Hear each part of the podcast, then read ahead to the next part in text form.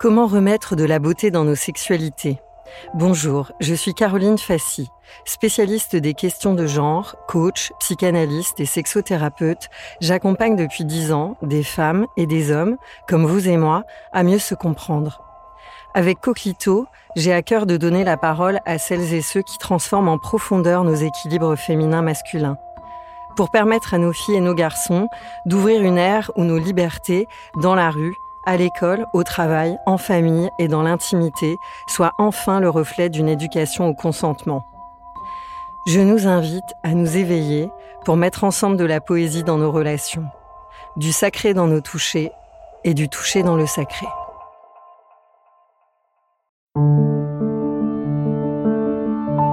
Une production, les podcasteurs.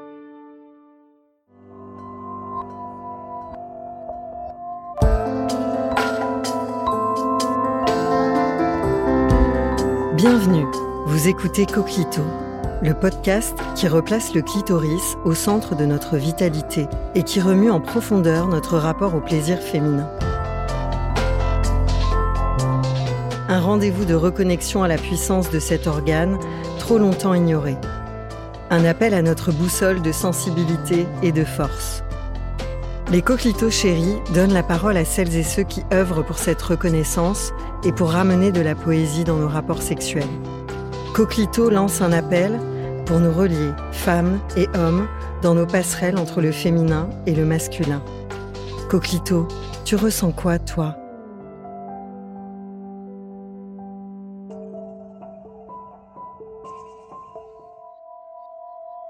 Aujourd'hui, je suis super excitée de recevoir Noémie Delattre. Noémie, tu es féministe, actrice, dramaturge, humoriste, scénariste, metteur en scène. On a adoré ton spectacle Féministe pour hommes. Je l'ai d'abord vu deux fois avec des super copines en sortie girly et puis j'ai embarqué mes parents et ma fille de 12 ans début 2020.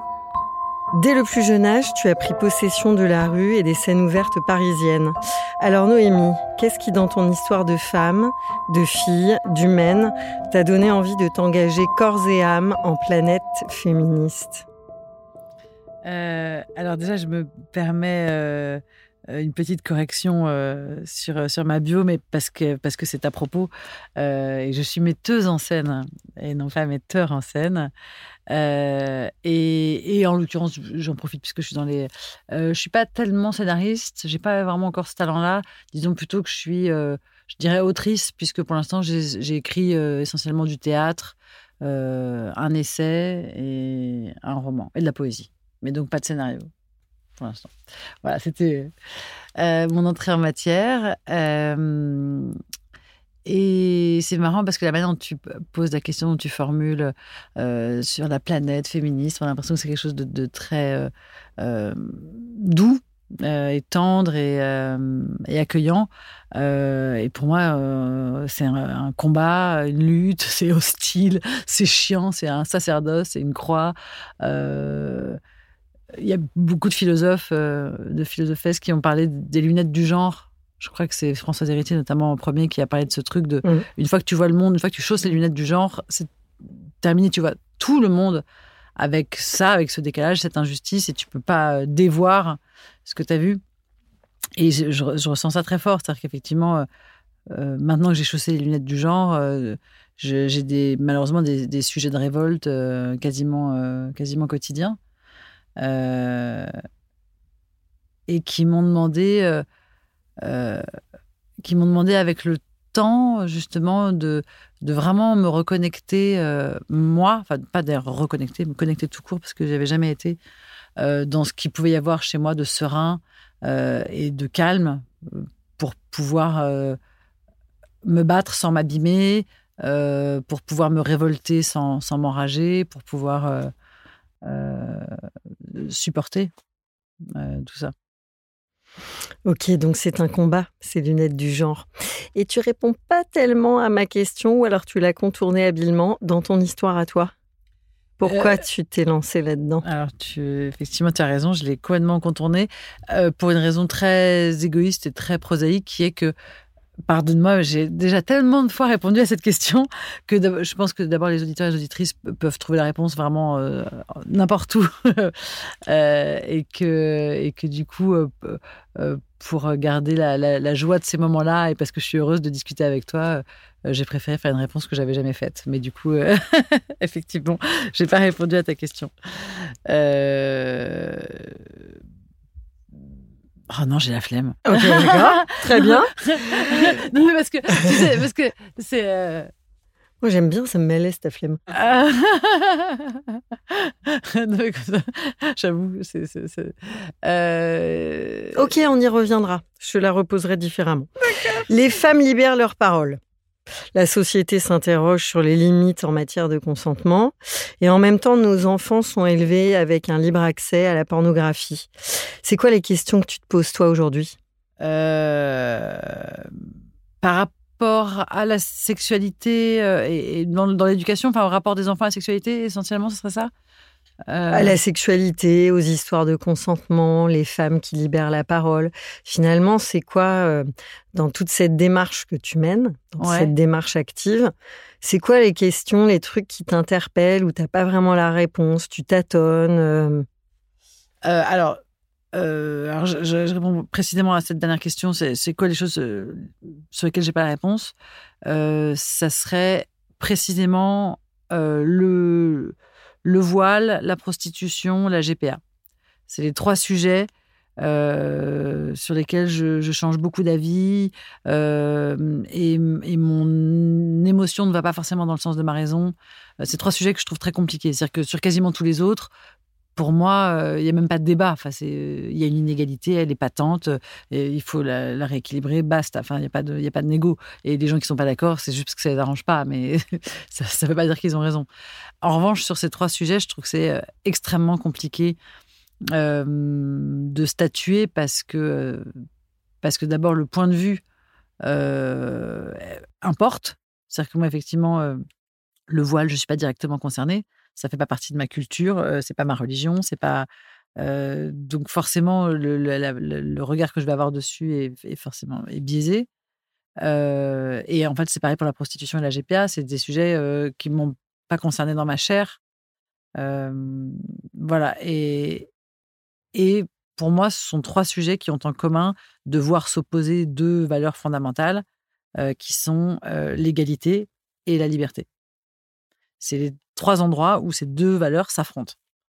Euh, c'est-à-dire que si tu privilégies la liberté de faire ce que tu veux de ton corps, le louer, enfin louer ton utérus, louer ton vagin euh, ou le cacher, euh, alors tu y opposes forcément l'égalité par rapport aux hommes. Donc ça, c'est vraiment des sujets. Alors sur la prostitution, grâce au, au podcast d'Océan qui s'appelle La politique des putes, je suis arrivée à une conclusion pour moi. C'est-à-dire que j'ai un avis, moi, maintenant, mais qui est, le mien, euh, et, dont j'ai conscience de la fragilité. C'est-à-dire que je peux te dire, voilà, moi, ce que j'en pense, mais jamais j'irai le défendre euh, comme, étant un avis qui doit être suivi, tu vois. Et mon avis, c'est que, euh, que je ne suis pas du tout abolitionniste, c'est que je suis pour la pratique d'une prostitution mesurée, sensée, éthique, si on veut dire. Enfin, voilà. sur le voile, j'ai fini aussi par arriver à, à, une maxime qui résume ma pensée, mais encore une fois, euh, j'irai pas la défendre, enfin, j'irai pas euh, l'imposer de toute façon, j'impose jamais rien, mais j'irai pas la défendre. Et elle se résume ainsi euh, je suis contre le voile, mais pour le droit de le porter. c'est bien dit. Voilà. Et en fait, le truc qui m'énerve vraiment, et ça, ça, ça, je le défends, mmh. c'est que le, sujet a dévié le sujet qui est censé être le voile a dévié sur les femmes voilées. Et donc, c'est elles qui se prennent les coups dans les deux cas. C'est-à-dire que j'entends des gens dire euh, oui, euh, euh, le voile est une prison pour ces femmes, elles sont victimes. Ok, mais alors si tu considères que le voile est une prison pour ces femmes et qu'elles en sont victimes, ne les ostracise pas, sauve-les. Et, et, va t'attaquer aux hommes qui les voilent, puisque tu prétends qu'elles ne se voilent pas elles-mêmes et qu'elles sont voilées par des hommes. Va t'attaquer à ces hommes, fous-leur la paix. C'est pas cohérent. Mmh, soit tu mmh. estimes qu'elles sont libres de le porter, et dans ces cas-là, mmh. euh, voilà. Donc ça c'est. Et en revanche, la GPA, j'ai toujours pas. J'ai des éléments de réponse, c'est-à-dire euh, que pour moi, ça doit être. Euh, il faut à tout prix que ça soit. Il faudrait que ça soit gratuit. C'est-à-dire enfin, qu'une femme soit, qu'elle ait une compensation, que tout ce que ça lui coûte, évidemment, soit remboursé par les futurs parents, mais en revanche, que ça soit pas un commerce.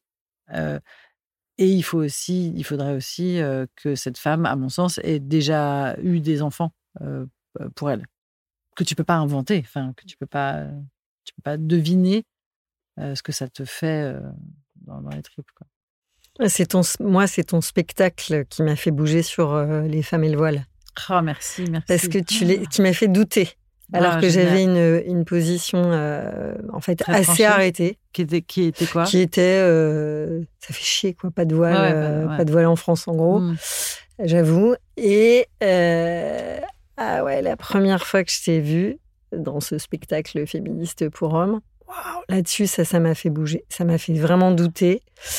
Et surtout, en plus, quand tu remontes sur le sujet en disant elles ont aussi le droit d'être féministes, on peut être féministe. Et, et, voilà. et je me suis dit, mais ouais, mais elle a carrément raison. Et toi, t'es un petit peu obtus sur le. mais j'étais comme toi, hein. moi, je, viens du même endroit. Je viens mmh. d'un endroit où la vue d'une femme voilée me, mmh. me met mal à l'aise, où je suis intuitivement, euh, viscéralement contre. Enfin, je viens vraiment du même endroit, mais qui est aussi, euh, c'est par hasard aussi, si on vient du même euh, milieu social. Enfin, tu vois, c'est aussi, voilà, c'est parce que c'est pas dans notre quotidien, c'est mmh. pas, tu mmh. vois. Et, et, ça m'a demandé une vraie gymnastique. Et ça m'a demandé. D'ailleurs, j'ai fait une première chronique sur le sujet il y a 6-7 ans sur France Inter, qui c'était à l'époque où euh, on parlait des wagons euh, réservés aux femmes. On mmh. parlait des horaires aménagés dans les piscines pour les femmes. On parlait, il y avait un festival qui avait fait un endroit spécial pour les femmes, un festival de musique. Euh, et tout le monde se, s'insurgeait contre ces, ces, espèces de ghettos. et j'avais fait une chronique qui avait été vraiment, qui avait défrayé la chronique, c'est le cas de le dire, en disant, donc je commençais, en plus j'étais assise à côté de Leila Kadour-Boudadi, euh, qui, elle, était tout à fait favorable euh, au port du voile, etc. Enfin, en tout cas, qui était contre les gens qui étaient contre le port du voile.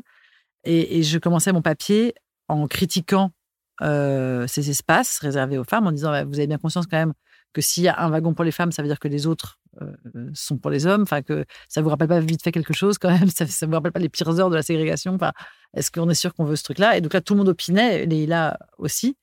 Et en fait, j'avais commencé par euh, les quelques mètres carrés du festival, puis euh, les, moins de mètres carrés du wagon, euh, puis et, j'étais allée de plus en plus petit jusqu'à dire et, au final, on a le voile qui est son ghetto portatif, qui est exactement et donc, je finissais ma chronique en fait en désinguant le voile totalement, vraiment pour le coup, c'était sans appel, mais en suivant cette cette trace de de l'exclusion qui s'exclut, enfin, tu vois, de.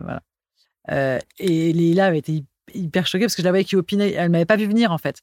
Donc elle opinait, elle opinait, et au dernier moment, clac, je fais ce virage, et vraiment, elle me regarde, elle m'a regardé, genre, tu m'as trahi, parce qu'on était très, très copines, tu vois. Mais euh, voilà, et donc j'avais fait ce papier à l'époque, donc c'est pour te dire, tu vois, je viens de vraiment très très loin. Et, euh, et en fait, c'est un sujet qui est tellement tendu que même les gens. donc je m'étais fait évidemment insulter, menacer de mort par bien sûr, mais même des gens dans mon entourage qui n'étaient pas d'accord avec moi n'avaient pas su trouver les mots euh, pour me le dire. C'est-à-dire que euh, j'ai notamment une amie en tête, euh, Jane, que, j'aime beaucoup, et elle m'avait vraiment agressée, quoi. C'est-à-dire qu'elle m'avait en gros traité de raciste tout de suite, sans, sans, sans, prendre la peine de. Voilà. Et, et c'est parce que justement, personne n'a pu me guider là que j'ai, moi, décidé vraiment de faire ce chemin et après de le mettre dans le spectacle pour essayer d'amener les gens non pas à changer d'avis, mais à se poser la bonne question en tout cas. Mmh. C'est-à-dire à, vraiment arrêter de mettre le problème sur les femmes, que ce soit dans un sens ou dans l'autre, et le mettre sur l'objet, sur le voile, et éventuellement les gens qui, qui, le, qui le promeuvent. Dans ton spectacle, tu nous embarques dans un univers sexy, élégant, humaniste. Tu jongles en fluidité entre toutes les sphères. En quoi une meilleure connexion à nos coquelicots participe à ce féminisme que tu proposes de réinventer? Bah, vachement effectivement, donc j'ai d'abord bah, tu vois, je vais finir par y répondre à ta question.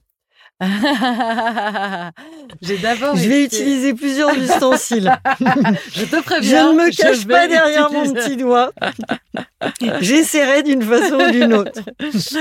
Mais euh, la, la, ma première entrée euh, dans le féminisme, ça a été par la, la, colère.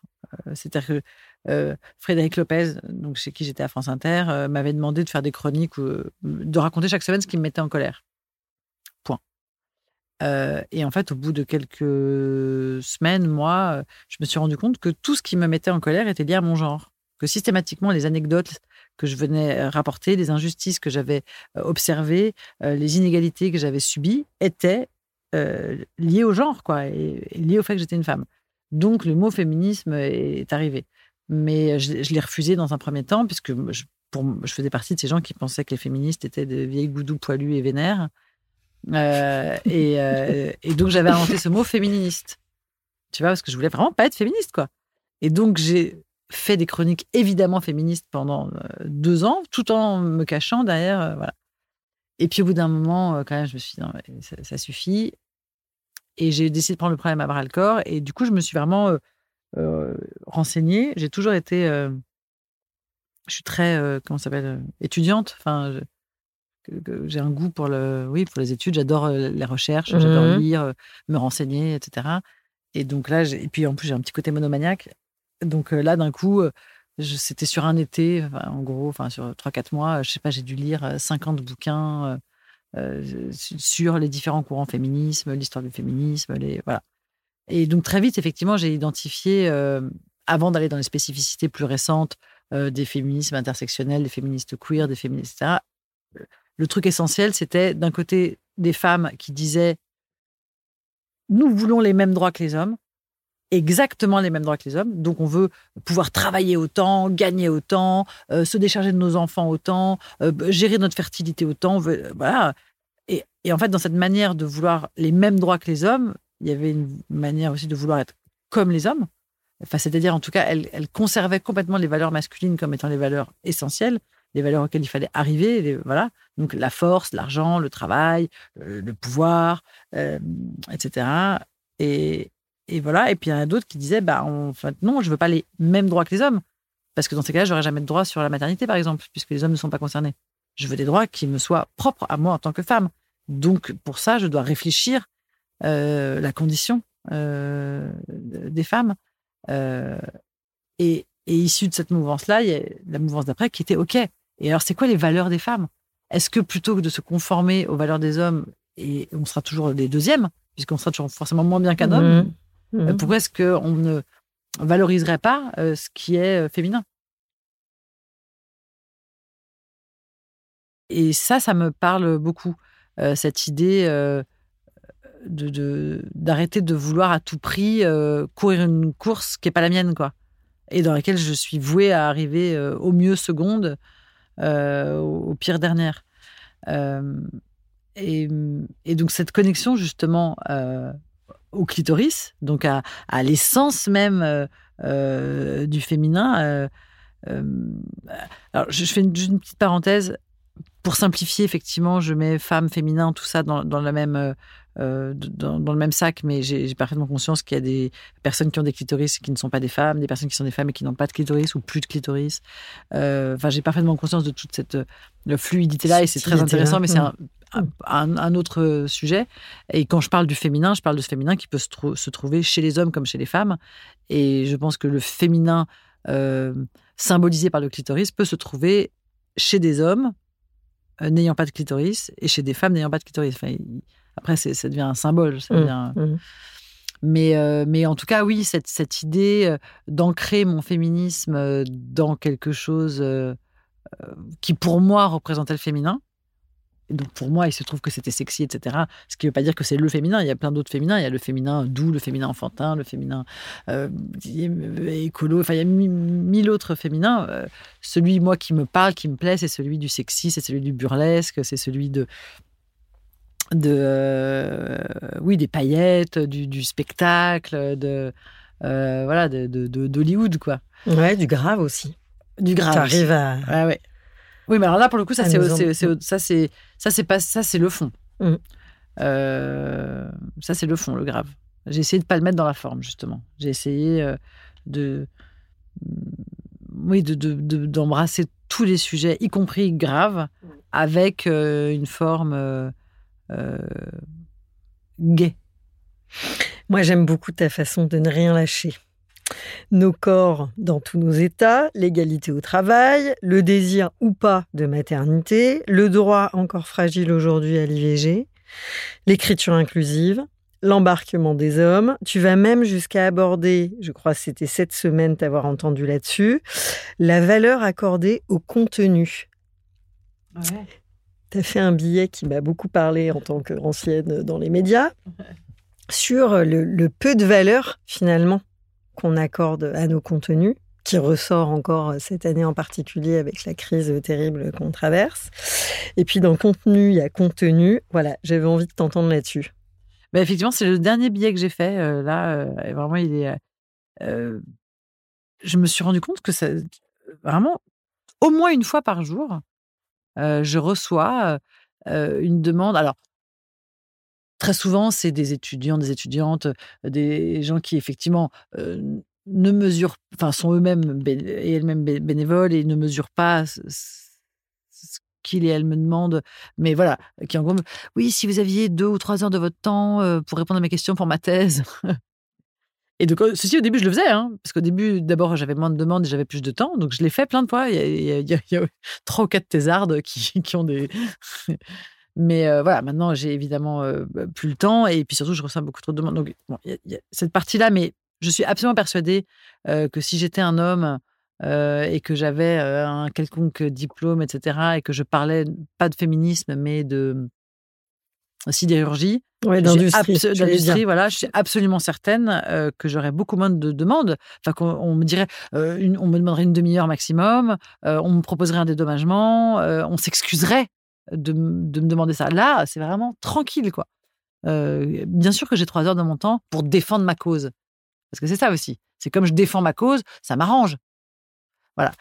Et en plus de ça, depuis quelque temps, il y a carrément des journalistes. Donc, c'est leur putain de métier, bordel. Euh, c'est-à-dire que ces gens sont payés euh, pour produire du contenu dans des magazines. On les, on les rémunère pour ça. Et il et elle me demandent euh, en gros, de faire une partie de leur travail bénévolement. Donc, c'est ce qui s'appelle de l'exploitation, hein, euh, tout simplement. Euh, oui, alors c'est à chaque fois, c'est la formule qui va bien. Oui, alors c'est une carte blanche, ou alors oui, si, si, si, tu veux un peu parler de tes idées, défendre ce que tu as, machin, si tu veux. Et c'est juste histoire de cause. Presque que j'ai une cause, alors, surtout celle-là, surtout celle-là, il faudrait qu'elle soit gratos. il faudrait qu'elle soit gratos. Alors que, pardon, mais je suis extrêmement compétente ça m'a demandé, je l'en ai parlé tout à l'heure, des mois et des mois de recherche, de travail. Je réfléchis quotidiennement à ces, à ces questions. je, produis en permanence de, du contenu, mais qu'on peut appeler de manière moins prosaïque. Je produis de la réflexion, je produis de la pensée, de la pensée qui est utilisée par d'autres, qui rebondit, qui fait avancer le monde. et je dis ça vraiment sans aucun, aucune fatuité, parce que je, je pense qu'il y a plein de gens qui, par leur pensée, font avancer le monde. Oui, et apportent de la valeur apportent de la valeur, c'est ça, et, et, font avancer des sociétés, des générations, enfin font changer les choses. et non, et on me demande de, d'écrire une page, trois pages, de faire une vidéo de, de, cinq minutes, et, je l'ai fait longtemps, gratuitement. et, et d'un coup, ça m'a pris. Je me suis dit, mais enfin, mais vous êtes fou Mais qu'est-ce qui vous Mais bien sûr que non. Enfin, enfin, ou alors combien, combien vous bah, je, vais mmh. vous annoncer mon tarif horaire, il mmh. n'y a pas mmh. de problème. Hein, alors, si c'est pour les vidéos, mon tarif horaire, c'est 1000 euros. voilà, enfin, ça, c'est le premier prix. Je fais ça parce que c'est la cause, justement. sinon, si je vais en entreprise, c'est 5000. et puis, sinon, je suis payé tant au mot, tant à la ligne. je peux vous faire un petit forfait. Mais là, les trois pages que tu m'as demandé en carte blanche, bah, ça va te coûter 4000.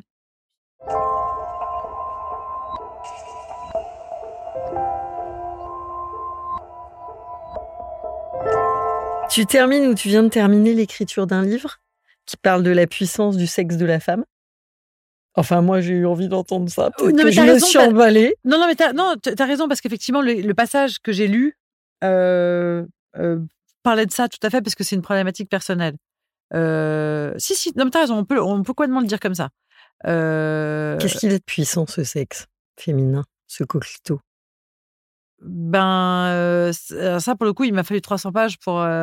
donc, je, ça, peux pas te. Justement, pour moi, c'est compliqué. c'est très compliqué de ne pas voir le sexe féminin comme un trou, comme une béance, comme un manque, comme quelque chose à combler, comme quelque chose d'incomplet, comme depuis des générations et des générations, on est élevé, homme comme femme, dans cette idée-là, qu'une femme est un homme à qui il manque un pénis, merci Freud, et, que, et, que notre sexe, oui, est un, trou, un, trou mort, enfin, tu vois. Donc, c'est super compliqué de se j'allais dire se réapproprier. Ça fait deux fois que j'emploie le préfixe ré à, tort parce que se l'approprier tout court, en fait, on ne nous l'a jamais donné. Il faut créer, il y a tout à créer. J'ai vraiment le sentiment qu'on est dans la savane avec notre machette, tu vois, devant une terre vierge jamais foulée. et, c'est compliqué parce qu'il n'y a pas de, a pas de modèle. Enfin, en tout cas, moi, j'ai pas eu de modèle ma mère est morte, j'ai plus enfin, c'est que je me suis retrouvée à un moment dans la vie, j'étais adulte et je me suis rendu compte que personne, jamais, à aucun moment, ne m'avait parlé de mon sexe. Ni dans ma famille, ni à l'école, ni à la télévision, personne, jamais, ne m'a parlé de mon sexe. Et que le seul lien que j'avais avec, euh, avec le mien, donc rien, et avec le sexe d'autres femmes, n'étant pas euh, homo, c'était la pornographie. Mmh rien d'autre. Mmh. Donc, que des petites chattes tout épilées, comme des petits abricots, et qui font Ah, ah, ah, tout de suite. donc, vraiment, enfin, heureusement que j'avais assez de discernement pour me dire «Mmh, Je pense qu'il y, a autre chose à trouver. Mais c'est pas. Il y a vraiment. Alors, il y a une nouvelle génération de.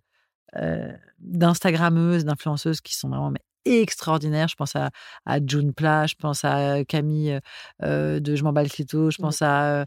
Euh, merde, j'aimerais bien les citer vraiment toutes. Et... Il y a Maya Mazorette aussi. Maya Mazorette, évidemment. Mmh. il y a la prédiction à Liona. Il y a, enfin, il y a, tout un mmh. tas de, de contes de, de, de Nana.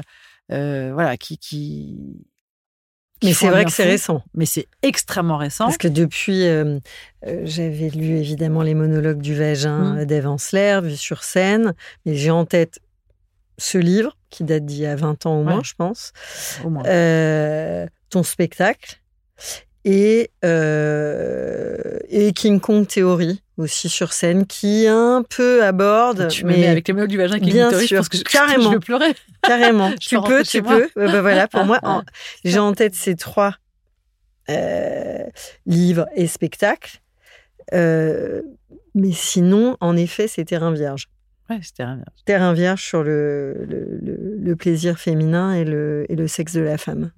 C'est fou, hein C'est dingue. Pourquoi le coquelito est absolument d'actualité? Tiens, bah, toi de me le dire. C'est toi qui es fait le Ah, bah, je cherche avec toi. Maintenant que j'ai une machette, je peut-être y voir plus clair. Euh, pourquoi le coquelito euh, Pourquoi c'est un bon sujet d'actualité? Ça dérange, j'ai l'impression, mais bon. Non, mais déjà, surtout coquelito, bah, donc c'est un, mot que, que, que tu as inventé. Donc, il n'y a pas de définition précise. Moi, quand j'entends coquelito, euh, j'entends sororité, en fait c'est ça que je. Je pourrais dire, ah, bah, bah, elle, c'est, ma coquelito, ou c'est mon coquelito. Enfin, ouais. Non, mais c'est ça. C'est, tu vois, on est. et effectivement, cette idée d'être, comme on disait, dans la savane en terrain vierge avec notre machette, bah, c'est plutôt cool d'être plusieurs là-dedans et de. en fait, ça fait un an et demi que j'ai initié un projet théâtral qui s'appelle Sabat qui est une création collective en théâtre dansé. Et c'est un projet très, très ambitieux. On est, aujourd'hui, on est déjà 27. Euh, actrices, techniciennes, vidéastes, DJ, musiciennes. Enfin, c'est un, très, très vaste projet. qui, on, devait le, on devait jouer là et le, deuxième confinement nous a malheureusement coupé l'herbe sous le pied. mais là, il est question d'une captation pour France Télévisions et qui et, puis après, on le jouerait dès que ça se reprendrait. Mais tout ça pour dire que ça fait plus d'un an que je travaille avec toutes ces femmes autour de la puissance des femmes, de la puissance du féminin, autour de la sororité, autour de tous ces sujets. Et, et non seulement l'expérience qu'on a vécue pour la création de ce spectacle était dingue, euh, dingue. Euh, individuellement et collectivement, on a vraiment vécu des choses euh, incroyables euh, et très, très, très nourrissantes. Et ça a développé, j'allais dire chez moi, mais en fait, je, crois chez nous toutes, euh, cette coquelitude euh, et, et qui fait que j'ai. Attends, flashback. Flashback, j'ai joué les monologues du vagin, moi, il y a 15 ans ou 10 ans. Et c'était la première fois de ma vie, en interprétant ce texte et, et, et, en le, le jouant, etc., c'était la première fois de ma vie que je me suis sentie appartenir à la classe des femmes. J'avais jamais eu conscience du fait que j'étais une femme parmi. Enfin, tu vois, je, je, je, pouvais me, je disais que j'étais française, je disais que j'étais agnostique, je disais que j'étais de gauche, je disais que j'étais sympa. Enfin, tu vois, tu je pouvais. disais pas. Je suis une femme. Non, ça, ça, ça me semblait. Enfin, j'avais pas, j'avais même pas la conscience en fait. Donc c'est pas que je le refusais, c'est que j'ai voilà. Et là, non seulement j'ai pris conscience que j'étais femme, et surtout que j'étais femme parmi les femmes, et que quelque chose me reliait à toutes les femmes du monde de manière métaphysique. Enfin, tu vois que j'étais reliée à toutes les femmes du monde, passées, présentes et futures, et qu'on était toutes, toutes reliées à travers les continents, à travers les classes sociales, à travers les âges, à travers tout. Et ça m'a bouleversée, et je pense que ça a été les prémices de ce qui plus tard est devenu mon féminisme. Et là, donc je reviens au présent avec cette histoire de, de sabbat, cette, création collective et cette émulation entre femmes et tout ce qu'on a vécu, ça m'a fait franchir encore une étape comme, comme une diaspora. C'est-à-dire que je ressens, mais enfin c'est même pas que je ressens, c'est que j'expérimente quasiment au quotidien ce que les femmes s'apportent entre elles, enfin en tout cas ce que moi je puise chez les autres femmes euh, et ce que j'ai l'impression euh, de leur donner. Et que c'est quelque chose qui est vraiment, euh, je te dis, ouais, comme ça me fait beaucoup penser, tu sais, au peuple juif, avec ce, ce, cette, cette, diaspora et cette extrême solidarité due à, à, à, à, tout ce qui a été subi par, par, par ce peuple et cette préférence affichée. Bien sûr, oui, je vais préférer euh, prendre quelqu'un de ma communauté plutôt que quelqu'un d'extérieur Oui, bien sûr. Mmh. Et c'est pas contre toi, c'est juste une histoire de survie en fait. Et c'est et c'est dans mes tripes, et c'est dans mes veines, c'est dans mon sang, et c'est et c'est comme ça. Et, et, je ressens vraiment ça avec des femmes, c'est-à-dire euh, de me dire oui seulement parce que tu es une femme, juste parce que tu es une femme, pour aucune autre raison, je vais partager. Euh, d'un coup quelque chose que je vais pas partager avec cette autre personne qui est peut-être formidable, mais qui n'est pas une femme. Euh, et, et sur des choses de sexualité, pas les audionies, tu vois. Je te Mmh. disais que je- j'en ai. Ben voilà, ça. Typiquement, c'est une copine euh, qui me dit bah tiens, euh, est-ce que tu as déjà entendu parler J'ai pensé à toi. Elle m'envoie le truc. Hop. Enfin, enfin, il y a une espèce de. de...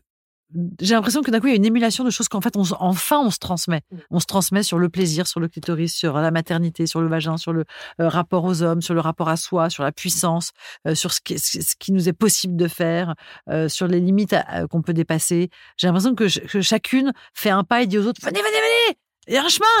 Euh, Enfin, Ah ouais, tu complicité en Ouais. intimité. Enfin, moi, je trouve la journée des vous, j'ai hâte, j'ai hâte de découvrir ça bas. Ouais. Et Ah, coquilitude, tabarnak, tu ouais.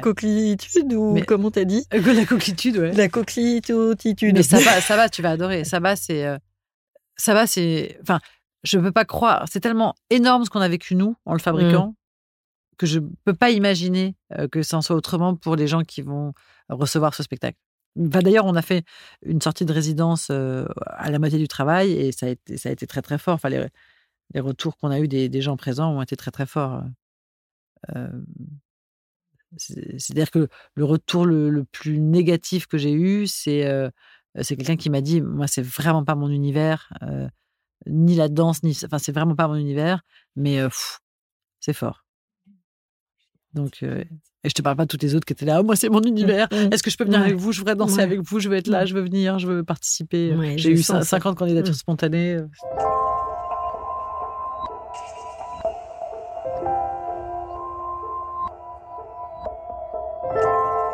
Alors, je crois qu'il est grand temps de parler de femmes à identité capillaire variable. Pas, J'ai une euh, question, c'est quel est le lien que tu fais entre tes changements de coiffure et ta libido? Ah. Ah, j'ai jamais pensé.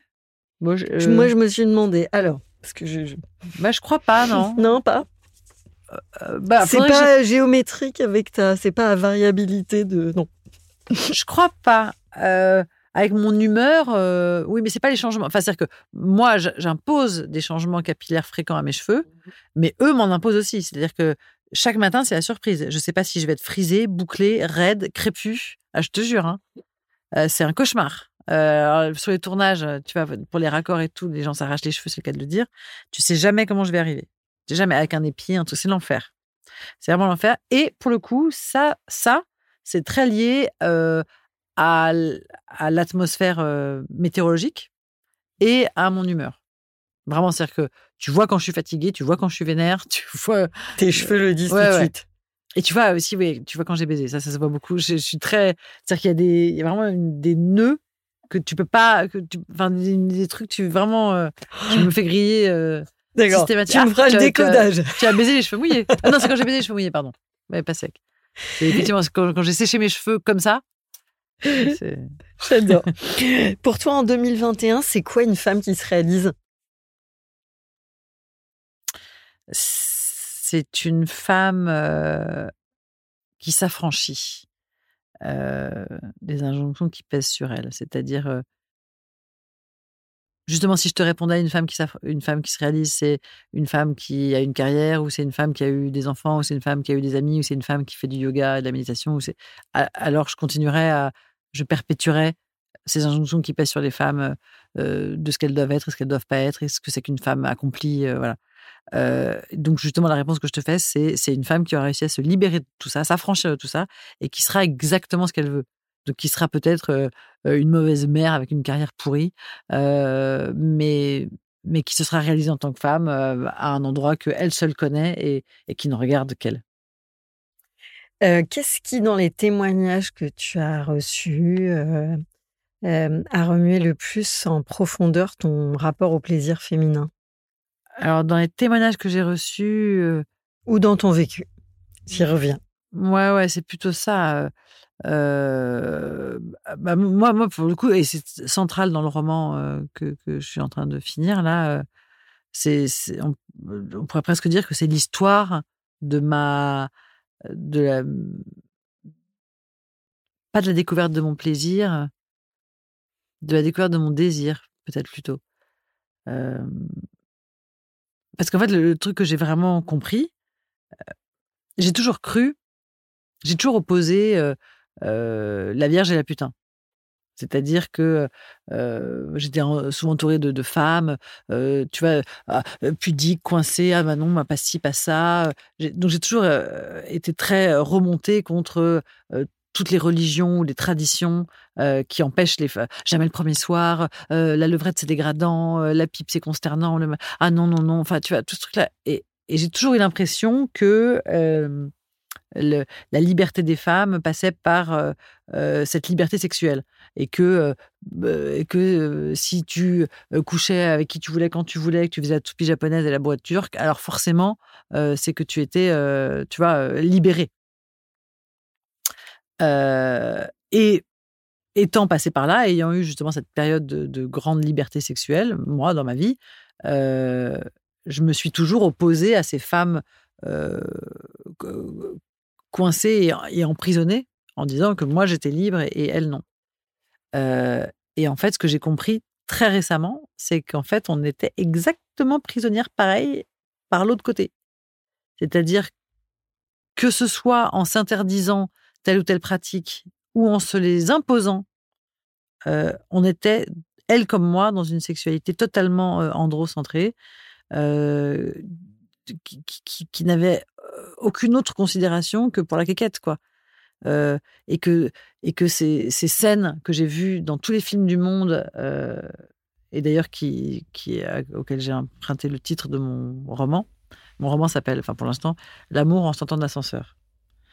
Et donc toutes ces scènes que j'ai vues dans 50 films, 50 séries, que j'ai vues décrites dans 50 livres, et que j'ai moi-même vécu 50 fois de Ah, ah, on sort de l'ascenseur, on se déshabille, on se colle contre le mur, ah, ah, et on jouit.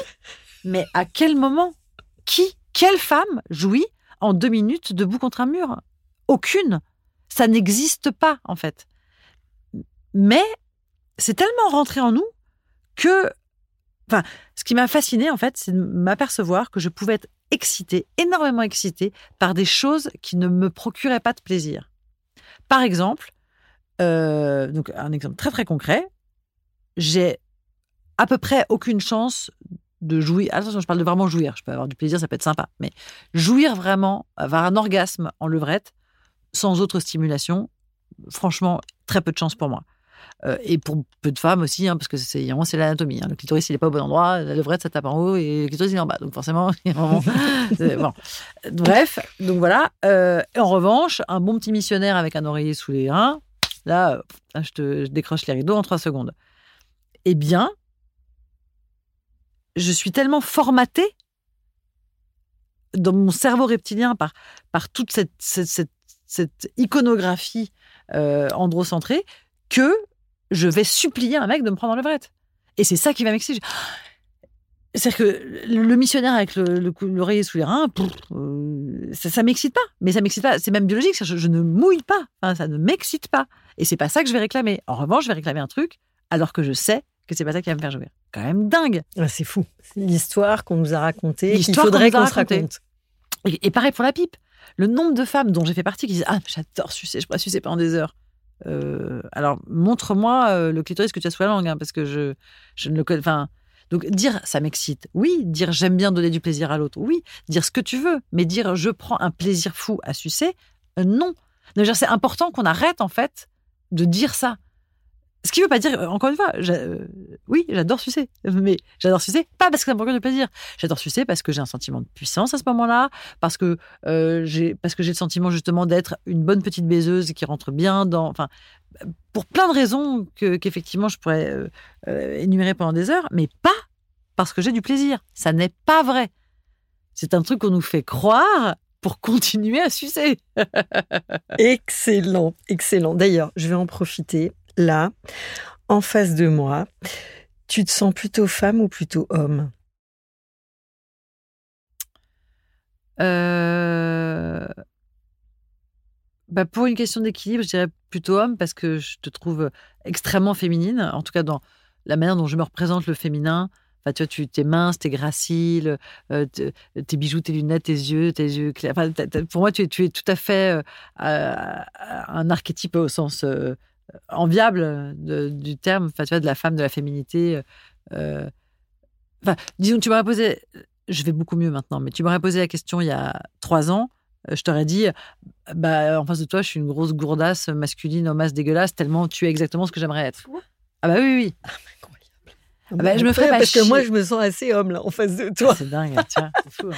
Mon Dédé, il est tout content. il est hyper content, il se sent hyper privilégié d'avoir toutes ses confidences et ses précisions. Mais euh... c'est marrant. Mais aujourd'hui, parce que je vais mieux, je suis capable de te trouver féminine sans me trouver moi euh, immonde, euh, tu vois. Et puis je suis capable de te trouver belle sans avoir envie d'être comme toi, mmh. tu vois. Mais ça, c'est un progrès personnel que j'ai fait, récent, très récent. Mais oui, et sur les, les comment les accessoires. tu vois, je suis effectivement, je suis très féminine dans la mesure où j'ai des ongles faits, j'ai du maquillage, j'ai des talons, j'ai des, des faux seins, des fossiles. Non, ils sont partis les fossiles, mais bref, voilà. mais justement, je répondais à ça à une copine. J'ai dit, mais tu crois vraiment si je me sentais féminine, que je me ferais chier avec tout ça. Mais non, si je me sentais féminine, je mettrais un jean et des baskets euh, et euh, je, gagnerais du temps. Mmh. Euh, tu vois, c'est mmh. précisément parce que je ne me sens pas à la hauteur de ça que. Mais encore, pour dire que je vais mieux. Là, il se trouve que je suis pas mal apprêtée, mais parce que d'un coup, ça me. Ah oui, tiens, ça, je veux te dire ça. Attends, deux choses. La première, ça mmh. fait un an ou deux que euh, que j'ai plus jamais de vernis à ongles, euh, que mes faux seins, bah, ils sont là, mais j'ai pu m'en occuper, euh, que je m'habille, enfin que justement je me suis tellement bien réconciliée avec mon féminin que j'ai plus besoin qu'il soit ostentatoire, j'ai plus besoin d'en faire des caisses et je me sens féminine quand même. Donc ça c'est super, c'est le progrès. Et truc hyper intéressant, je me suis rendu compte Aujourd'hui, par exemple, je suis allée me faire mettre du vernis à ongles sur les mains et sur les pieds sur les, sur les ongles des orteils, alors que je suis célibataire euh, et que je suis pas du tout en chasse et que, a priori, personne d'autres que mon fils et mon chat ne vont voir à mes pieds euh, le temps que ce vernis durera. Donc c'est bien la preuve que je l'ai fait pour moi. C'est dans mes chaussures, personne, enfin, il y a personne d'autre. et donc c'est bien la preuve mm. que ce truc de euh, oui, euh, les femmes s'apprêtent forcément par soumission aux injonctions patriarcales, bah c'est ce que j'ai longtemps cru, j'avoue. Mais là, force est de constater que j'ai pris un plaisir fou à lâcher 100 balles pour aller me faire mettre du vernis permanent sur les pieds et sur les mains pour personne d'autre que moi. Et là, vraiment, personne d'autre. C'est sûr qu'il n'y aura pas un gars chez moi euh, dans les quatre prochaines semaines. quoi. C'est cadeau. C'est cadeau. Cadeau pour moi. C'est cadeau. Mettre de la poésie dans les rapports sexuels, ça t'évoque quoi? Euh, La suite de mon chemin. C'est exactement, je suis exactement là. C'est-à-dire, c'est ça que c'est ça que je voudrais faire là maintenant. Euh, là déjà, j'ai enlevé la guerre qu'il y avait dans mes rapports sexuels, j'ai enlevé l'hostilité, j'ai réglé des gros problèmes. Euh, et je peux enfin. Euh, j'ai vraiment l'impression là d'être sur le seuil euh, d'une nouvelle route où ça y est, je me suis débarrassée de tous mes, toutes mes casseroles, tous mes gros sacs à dos, tous mes vieux dossiers. J'ai tout laissé et là, je suis toute nue devant un chemin de mousse. et je me dis alors, qu'est-ce qui va se passer? Et, j'ai maintenant le, loisir de me demander ce dont j'ai envie, euh, ce qui me plaît, ce qui me, plaît, ce qui me déplaît. Euh, et, tu me parles de poésie, euh, j'y aurais pas forcément pensé toute seule, mais d'un coup, je dis Ah oui, tiens, bonne idée, tiens, essayons. Ah oui, oui. Alors qui? Parce que du coup, il me, faut, des gens. oui, je passe un appel. Qu'est-ce que tu as le plus à cœur de transmettre aux jeunes générations? Euh, la, la conscience euh, du sexisme du monde dans lequel euh, on vit. C'est vraiment important. Parce qu'après, qu'on soit capable de lutter contre ou pas, ça c'est. Tout le monde n'est pas capable, tout le monde n'a pas le temps, les capacités, le courage, la détermination de se battre, d'agir. Donc ça, je peux pas le demander. Euh, euh, enfin ça, euh, moi et toi et certaines et certains, on s'en charge. Enfin, c'est le boulot de tout le monde ne peut pas prendre cette charge-là. mais en revanche, ce que je demande à tous et à toutes, c'est-à-dire vraiment ce que je souhaite aux générations à venir, c'est juste d'avoir conscience. C'est d'arrêter de trouver normal que le masculin l'emporte, arrêter de trouver normal que. En fait, non. Questionner tout, remettez tout en question, ça n'est pas normal. Ça, n'est pas normal, ça ne doit pas rester, ça, ça, doit changer. C'est pas grave si vous faites rien. Juste, ayez conscience que ça, ça, doit changer. Alors avant de se dire à bientôt, Noémie, je te propose qu'ici, dans ce studio, chacun s'installe dans son espace intime. Chacun, chacune. tout à fait raison. Chacun, chacune s'installe dans son espace intime. On prend ici le temps de nous inspirer depuis nos intérieurs, à l'écoute de nos dedans. Donc là, je vais te poser quelques questions plus euh, oniriques, on va dire. Tu association libre, ça vient comme ça vient, d'accord? Je te pose une question et tu et tu flottes euh, avec la question, ok À quel moment écoutes-tu ta boussole de sensibilité? Ah malheureusement, euh, c'est pas moi qui choisis. Il n'y a pas des moments. C'est, je n'ai que ça. J'ai rien d'autre. Je suis incapable de. Enfin, je suis euh, ma boussole de sensibilité, donc euh, je ne peux pas m'en défaire. Il n'y a pas de, a pas de répit. en quoi ton coquelicot est-il une force? C'est marrant parce que j'ai l'impression que tu emploies le mot coquelicot à la place de clito. Mais du coup, moi, à chaque fois que tu dis coquito, j'entends autre chose que clito. J'entends vraiment coquito. Et donc, à chaque fois, je m'interroge sur ce que c'est que mon coquito. Et, et du coup, là, maintenant, dans cette phrase-là, c'est comme si mon coquito, c'était ma. C'est quelque chose d'abord euh, qui serait en dehors de moi, juste en dehors de moi, et qui serait comme. Euh, mon coquelito, c'est ça, c'est une prise en fait. C'est comme un, truc pour me connecter. C'est une, voilà, c'est une connectique extérieure euh, pour se brancher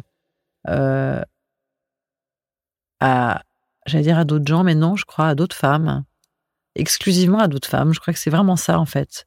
Le coquelicot, c'est ce qui te permet de te connecter directement et exclusivement, euh, soit à d'autres femmes, soit aux femmes de manière euh, euh, absolue, quoi. comme un petit talisman. Tu es à l'écoute reliée à ces femmes. Quels sont les mots qui t'ont le plus touché pendant ce temps de partage? Bah, C'est marrant parce que tu parlais de la boussole de sensibilité. En fait, c'est pas des mots. Euh, c'est pas des mots. C'est euh, des moments, des, euh, énergies. Euh, c'est essentiellement le, ton débit, ton rythme de parole qui est très, très original, très rare. On, va toujours tellement vite. Oui, il y a quelque chose. Euh, en fait, il y a quelque chose dans ta euh, position, vraiment ta posture, ta, position physique. Alors, je sais, tu m'as dit, je suis en jupe, etc. Mais, euh, mais en même temps, il y avait un moyen simple, c'était de croiser les jambes, mais très mauvais, évidemment. Et non, mais c'est ça. Et, et, en fait, justement, le fait que tu pas du tout les jambes croisées, enfin, c'est comme si je voyais totalement l'énergie qui circule. il y a quelque chose de très fluide très agréable euh, dans ce que tu dégages. Bah, tu vois, là, en fait, voilà, c'est comme si j'avais connecté mon, mon coquelito euh, à ton fleuve, quoi. Coquelito, tu ressens quoi, toi? Je me ressens bien. à présent ancré en toi et relié aux autres coquelitos, hmm? Avec quoi tu repars? Bah Avec ce mot. Avec ce mot, coquelito. Merci Noémie. Merci Carole.